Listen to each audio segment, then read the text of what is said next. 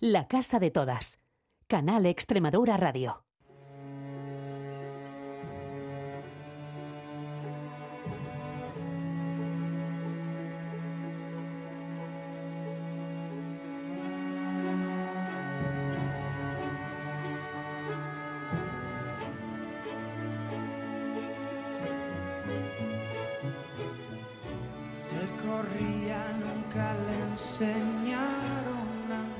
Sé si ustedes lo recuerdan, pero hace varios años, cuando arrancaban los pálomos cojos, alguien nos visitó, un escritor, un escritor gaditano de Sanlúcar, que venía a presentar un libro que escribió cuando era muy jovencito, cuando empezaba a escribir literatura con palabras mayúsculas, con palabras mayores, con letras mayúsculas.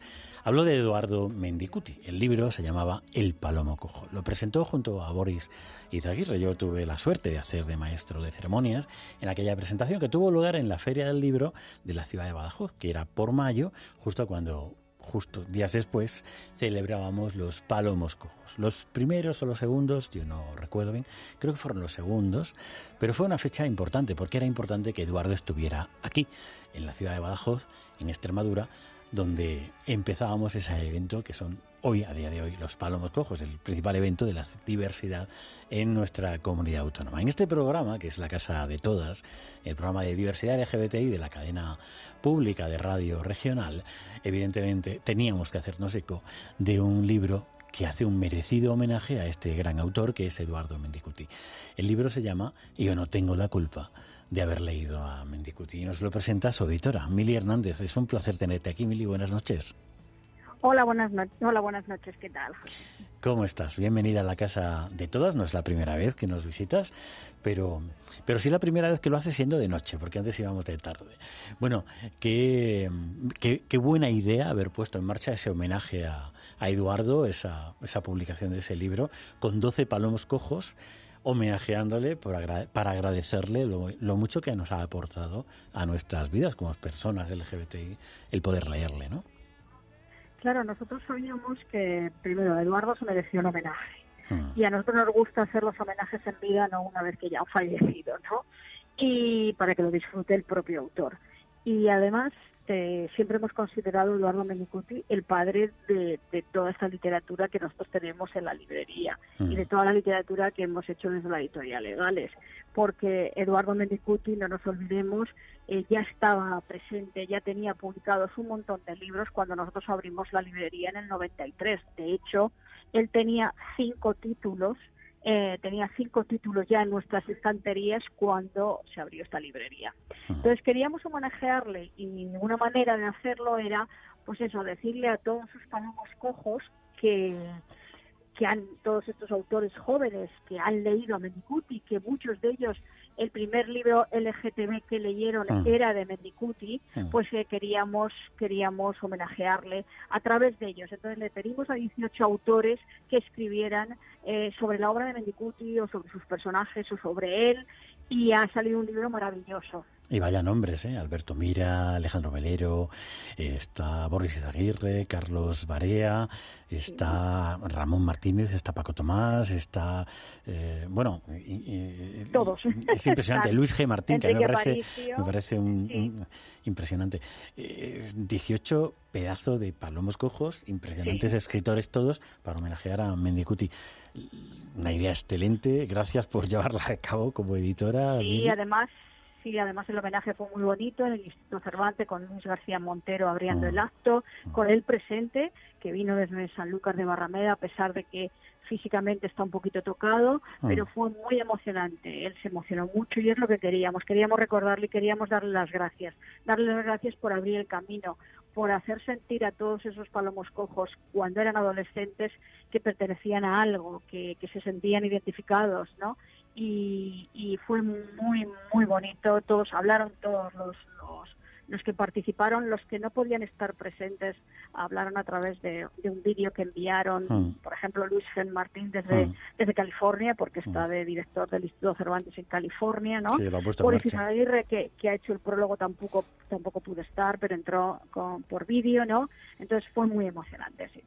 Y muy merecido ese, ese homenaje, el libro y la, la presentación que fue efectivamente en el Cervantes el pasado mes de octubre. Eh, Una pena no haber podido acompañaros allí ese día y, estar aplaudiéndolo, pero leeremos el libro, lo disfrutaremos, lo recomendaremos. Bueno, yo no sé si, si se podrá o no se podrá pasar, Eduardo, a presentarlo por, por Extremadura, por aquello de los palomos cojos, ¿no? que decía al principio, pero en cualquier caso, está, eh, lo importante es, es, es, que todo lo que nos deja y qué importante reconocer a toda la gente que nos ha ido abriendo camino, ¿eh, Mili? yo creo que es muy importante reconocer la labor de toda esa gente que estuvo además en unos años no tan fáciles como los de ahora, ¿no? Eh, años donde Eduardo Mendicuti era de los poquísimos autores que escribía que, que, su narrativa estaba plagada de personajes LGTBQ+, ¿no? Había que ser muy valiente en los 80 y en los 90, a principios de 90, escribir ese tipo de literatura. Y como él dijo en su homenaje, eh, tuvo la suerte de publicar en Tusquets que le permitió mm. hacerlo, bueno, publicar lo que, escribir lo que él quería mm. sin ninguna censura y sin nada y, lo logró, lo logró y por eso es el padre, por eso lo, lo consideramos el padre de la literatura LGTBQ+. Y algún día ese homenaje tendrá que ser para ti, Mili, porque tú también eres de las que ha ido habiendo mucho camino y, y, eso lo sabes bien, aunque por modestia no lo reconocerás, pero algún día tendremos que, que hacértelo a ti. Bueno. bueno, yo he puesto la logística simplemente. No, hombre, no, que iba a ser, ser pionera, ser nuestra voz. En, bueno, yo, te recuerdo estar saliendo del armario y leerte en los periódicos, o sea que, que evidentemente estabas, estabas ahí también, claro que sí. Bueno, eh, yo te agradezco mucho y ese homenaje tendrá que llegar algún día, pero también te agradezco que estés con nosotros para presentar el libro de Mendicuti, pero no es lo único que tenéis entre manos eh, desde Egales. Eh, habéis publicado también un libro que nos vincula mucho con Extremadura también, que tiene referencia con el sexilio que es, para quien no lo sepa, eh, la, inmigración sentimental que decimos otros, ¿no? el emigrar por ser eh, persona LGBTI, y eso en Extremadura sabemos mucho, ¿no? El libro que habéis publicado, Tú a Soria, yo a Barcelona, de Ignacio El Pidio y Domínguez, es, es interesante, es muy interesante en ese sentido. Pues es muy interesante porque no había nada escrito sobre este tema. Es verdad que el sexilio es el abandono, ¿eh? es el abandono de las hmm. personas LGTBI de su lugar de residencia, fíjate, por sufrir pues rechazo, discriminación o violencia. Hmm. Es muy triste el tener que abandonar tu lugar de de vida, o sea, tu lugar de vida, porque no puedes vivir tu orientación sexual con toda la tranquilidad del mundo, ¿no? Y es verdad que no había ningún libro que tratara este tema. Nacho Elpidio, que es antropólogo y ah. lo conoce muy bien y ha trabajado en estos temas, pues ha escrito un, un libro que no es un ensayo al uso, porque no hemos querido hacer un libro más divulgativo, mucho más manejable para todos, ¿no? Y dentro de la colección Apuntes, que es una nueva colección de la editorial Legales, y lo que y lo que ha logrado hacer es explicar muy bien y muy clarito qué significa el sexilio y cómo la, situación de las personas LGTBI en el mundo rural comparado con las grandes ciudades cambia, pero de una manera brutal. Y más en, aquellos tiempos, ¿no? Yo, te escucho y me vienen a la cabeza nombres, muchos nombres de gente de mi propio pueblo, ¿no? Es decir, yo he crecido en un pueblecito de 3.000 habitantes y cuando te descubres como gay ahí y tus referentes son gente que sabes que se ha ido, tal chica que se fue a Madrid, mm. tal chico que se fue a Mallorca, en mi caso en mi pueblo había muchos que se iban a Mallorca por aquello de que iban a trabajar y de paso pues encontraban otra otro espacio de mucha más libertad, ¿no? Lo hemos abordado aquí en la casa, hemos hablado con alguna persona incluso que luego volvió, ¿no? Yo, creo que sería muy interesante, siempre lo he dicho, lo he hablado mucho con Pablo Cantero, de intentar hacer algo que recupere el, el, testimonio de esas personas que se fueron y dejaron, tuvieron que desarraigarse con todo lo que emocionalmente eso significa de sus pueblos, en, en nuestro caso en Extremadura, ¿no? Eh, sería muy, sí, sería, sería muy interesante que hubiera un, libro de testimonios, ah. de testimonios de toda esa gente que lleva a lo mejor 20 años, 30 años fuera de sus espacios, ¿no? Sí, y muchos más, ¿no? A mm. ver, no nos olvidemos de que toda la migración eh, de las personas LGTB a Madrid y Barcelona hace 50, 40 años fue por mm. eso. Yo tengo recopilados algunos, tengo 10 o 12, pero ah, pues queríamos, queríamos hacer algo sobre Extremadura en ese sentido, porque claro, cada uno, pues esto es algo aplicable a toda España, porque luego uno abre el, capo de visión y ve que no somos los únicos, pero es algo que cuando naces como LGBT en Extremadura lo has tenido muy presente, ¿no? De hecho, aquí hay una obra de teatro que lo, que lo contaba, muy famosa, icónica en nuestra cultura, ¿no? Perfume de mimosa. Bueno, tú conoces mucho Badajoz porque tienes familia aquí, además. Pero bueno, eh, es un tema, realmente también, no, es por estar dorándote la piel continuamente, pero te agradezco que hayas publicado El Sexilio, este libro sobre sexilio, porque realmente también es muy necesario, igual que el homenaje a... A ver, claro, desde la editorial Egales lo que intentamos, sobre todo, que llevamos casi 30 años publicando literatura de LGTBQ+, lo que intentamos es eh, publicar libros de, temas que nos afectan. Yo creo que el sexilio en España nos ha afectado quizá en menor manera ahora porque las cosas han cambiado, ¿no? Pero, pero sí era necesario hablar sobre este tema y por lo menos conocer lo que hay, lo que ha pasado y lo que, y lo que hay. Sin duda alguna, claro que sí. Casi 30 años publicando literatura LGBTI con Egales, Mili, ¿y cuántos con Bercana? 30 años de librería. Este año justo eh, cumplimos 30 años, justo ahora. En este mes de noviembre más o menos estábamos ya abriendo la librería. Eh, bueno, la abrimos en diciembre. estamos celebrando el 30 aniversario de Estamos celebrando el 30 aniversario de Bercana y 28 años de, la editorial Legales. Eres perfectamente consciente. Totalmente. Eres consciente de los. Mari, tú sois conscientes de lo importantísimo que ha sido Bercana para muchas gays, lesbianas, trans de, de España, ¿no? A ver, somos conscientes, sobre todo cuando vienen nuestros eh, nuestros clientes y nuestras clientas de toda la vida, ¿no? Los que con los que hemos crecido juntos, ¿no? Y juntas, porque realmente hay muchos clientes que pisaron la librería hace 30 años y siguen siendo amigos nuestros y amigas nuestras. Ya, ya no son clientes, son amigos y mm. amigas, ¿no? Somos muy conscientes de cómo hemos cómo cambiamos, cómo esta librería le cambió la vida a mucha gente. Eh, igual que hemos hablado de que Bendicuti cambió la vida a muchos adolescentes mm. que, que cogieron el palomo cojo, los labios búlgaros, les, llega, les llegaron esos dos libros que los marcaron, ¿no? Eh, somos muy conscientes de que esta librería salvó muchas vidas. Eh, bueno, es lo que yo, yo la abrí cuando vine, cuando regresé a España, la abrí sabiendo que iba a salvar vidas, igual que me salvó a mí la vida cuando llegué a las dos librerías que fueron fundamentales para, para ser la persona que soy, que es Gays the World en Londres, que todavía sigue abierta, y Oscar Wilde de Nueva York, que ya se cerró, que fue la primera librería LGTB que abrieron hmm. en el mundo, ¿no? Era muy consciente cuando yo regresé a España de ese exilio, por decirlo así, porque hmm. yo pues dejé España, quizá en aquel entonces no conocía la palabra sexilio, no sabía que estaba emigrando por razones de, orientación sexual, pero sí estaba emigrando porque España no me gustaba y porque yo no cabía dentro de ese país, ¿no? Fíjate, ahora ya le ponemos, ya sabemos poner la palabra sexilio, ¿no? Entonces eh, sabía perfectamente, yo me tuve que, ir al sexilio, ¿no? Y, y, cuando regresé a España sabía perfectamente que el abrir una librería iba a cambiar las vidas de muchas, muchas personas LGTBQ+.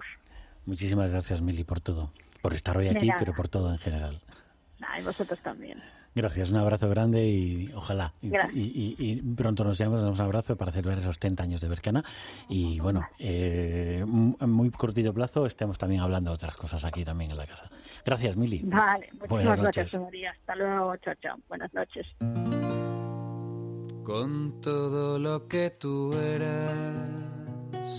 con todas tus cositas buenas, ¿por qué haces tanto daño? ¿Y más, qué más? Y tu voz que era el silencio, la calma más suave del río, porque se vuelve lamento y frío, frío, frío. Y con este precioso tema de Joel López le damos las buenas noches a Alberto Rodríguez. Él es la mitad de dos bigotes. Esa editorial que de la que somos fans absolutos en la casa de todas y que de cuando en cuando, bien Gonzalo, bien Alberto, se pasan a contarnos cuáles son las últimas novedades editoriales que tienen entre manos. Y ahora, en el mes de octubre, han publicado varias eh, novelas, varios libros interesantes, algunos nos ha llamado especialmente la atención y por eso estamos encantados de darle las buenas noches. ¿Qué tal, Alberto? ¿Cómo estás? Hola, ¿qué tal? Muy buenas, un placer estar con vosotras.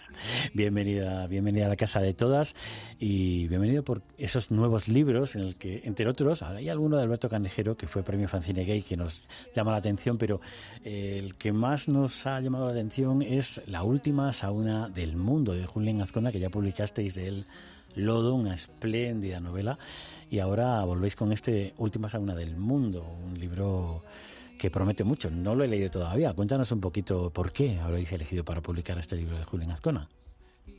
Pues sí, Julen ya es autor de la casa, como tú has comentado. Publicamos Lodo en 2021, una primera novela que nos fascinó de Julen. Mm. Ha funcionado muy bien y en este caso es su siguiente novela, La última zona del mundo, eh, que tiene similitudes con Lodo en cuanto a temáticas, y tratamiento de personajes y demás, pero es eh, muy diferente. Es una evolución total en la escritura de Julen. Es una novela cortita. Si Lodo eran pues más de 300 páginas, en este caso La última zona del mundo es una novelita corta. Narra un viaje por carretera de dos hombres que se han conocido en una aplicación pues de, de ligue y demás. Eh, apenas se conocen y parten desde Navarra en un viaje por carretera en busca de la última zona del mundo, que es un local clandestino que permanece abierto en Sevilla. La novela transcurre durante noviembre de 2020, eh, es decir, en un momento en el que había restricciones sanitarias que impedían la movilidad entre comunidades. Entonces, esto justo les convierte casi en dos fugitivos en un viaje por carretera que les sirve para descubrirse, imaginarse, conocerse, se cuentan cuentos durante el trayecto que les ayuda pues a saber más el uno del otro y aborda un poco pues también cómo cuando conocemos una persona y no sabemos prácticamente nada de ella, pues la imaginamos y la inventamos y de algún modo la idealizamos, ¿no? Hasta acabarla conociendo realmente como es. Es una novela súper eh, interesante eh, tiene muchas referencias también literarias que también nos dicen mucho de cómo es Julen como autor, así que estamos encantadísimos de haberla publicado. Pues toda una, toda una sugerencia el leerla, porque te escucho y pienso que sería algo aplicable a lo que el concepto de road movie en televisión, en cine, sería como una road, road book, algo así. Sí, sí, total, una road novel, ¿no? Que, que sería. Y, y sí, justo, pues tiene como la, pues eso, la, el encanto de los viajes por carretera, en este caso además, eso que atraviesan España de norte a sur. Mm. Eh, si, por ejemplo, hay historias en Estados Unidos que los viajes duran muchísimos días porque hay miles de kilómetros por recorrer, en este caso es más corto el viaje, pero sí, justo sigue la tradición esta pues de novelas y pues la literatura de, carretera, ¿no? Qué interesante. Bueno, pues ahí queda anotado esa sugerencia literaria de dos bigotes para este otoño. Pero habéis publicado también Alberto Conejero, que no es la primera vez que lo publicáis, creo, tampoco. En mitad de tanto mm. fuego, una propuesta nueva, pero bueno, Alberto siempre es un poco provocador, siempre es eh, bastante interesante leerlo. ¿Qué, qué, os ha llamado la atención de este libro para publicarlo? Pues sí, como tú dices, también Alberto le hemos publicado en dos bigotes ya dos libros antes, uno de ellos justo además que fue La geometría del trigo, que era el Premio Nacional mm. de Literatura Dramática en 2019, y en este caso es una obra de teatro que ya se ha representado este montaje en Barcelona y también estuvo, por ejemplo, en el Festival Internacional de Teatro Clásico de Mérida en agosto de, este año. Eh, se representará en Madrid en el mes de enero, luego también irá a Sevilla y otras localidades. Es un texto eh, bestial, eh, no porque lo diga yo que soy uno de los editores, mm. sino porque realmente es un texto que nos fascinó en cuanto lo leímos. La respuesta de la gente está siendo también muy, muy positiva y esto lo hemos publicado hace apenas unos días. Ya cuando se representó la obra tuvo unas críticas sensacionales tanto por la interpretación de Rubén de Guía, que es el actor que interpreta este monólogo, como por el texto en sí, ¿no? Es un texto poético eh, que es parte del canto 16 de la Liada y lo que hace Alberto es acercarnos al personaje de Patroclo mm.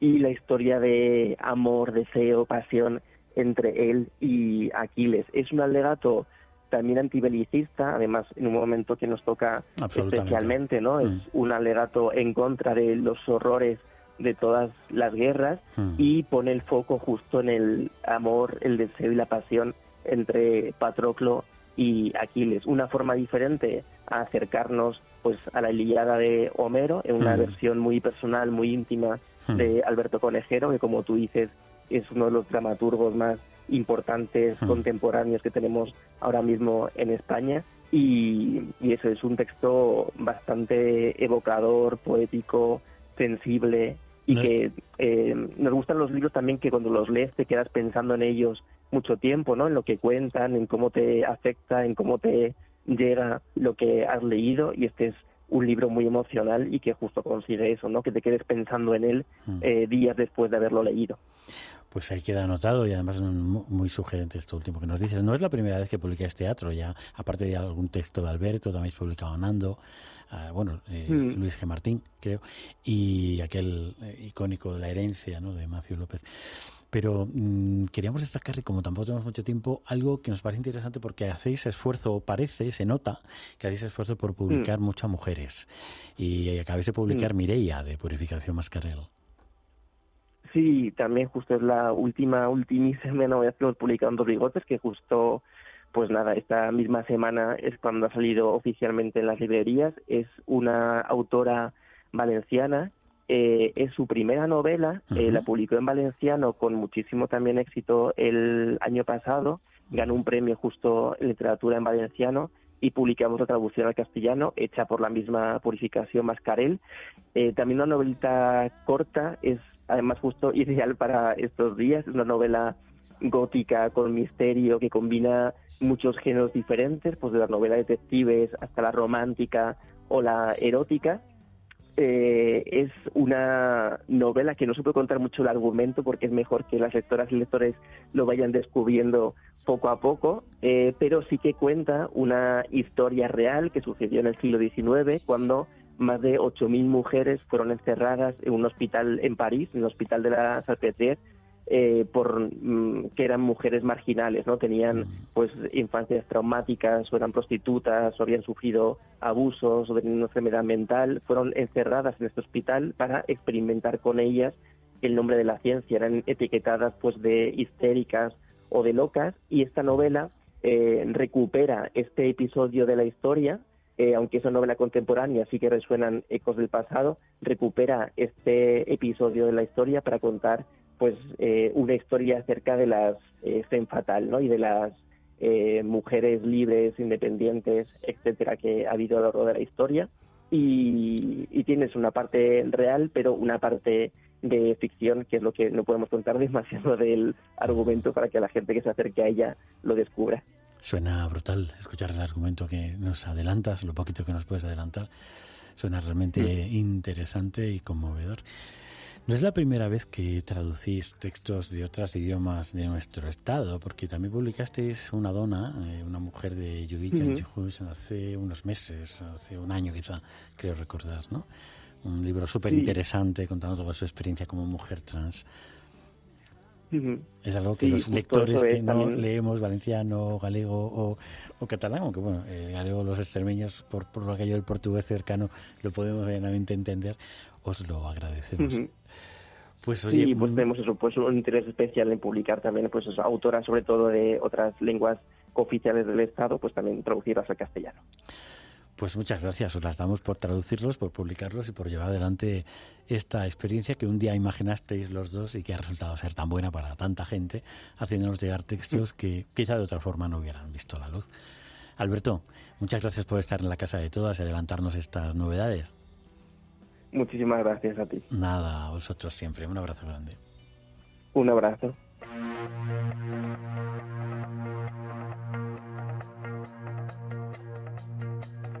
did my best to notice when the call came down the line.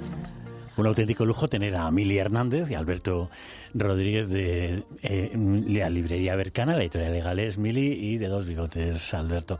Un lujo cerrar y tener con ellos eh, una noche como esta en la casa de todas. Estuvimos, como siempre, como cada semana aquí hablando de diversidad LGBTI, en este caso no explícitamente de Extremadura, pero sí para las personas que les interese este tema en nuestra tierra. Volvemos en siete días, será ya después del puente. Estuvimos aquí, pues Miriam Raposo, a los mandos técnicos y José María Núñez Blanco al micrófono. Nos vemos, pásenlo bien.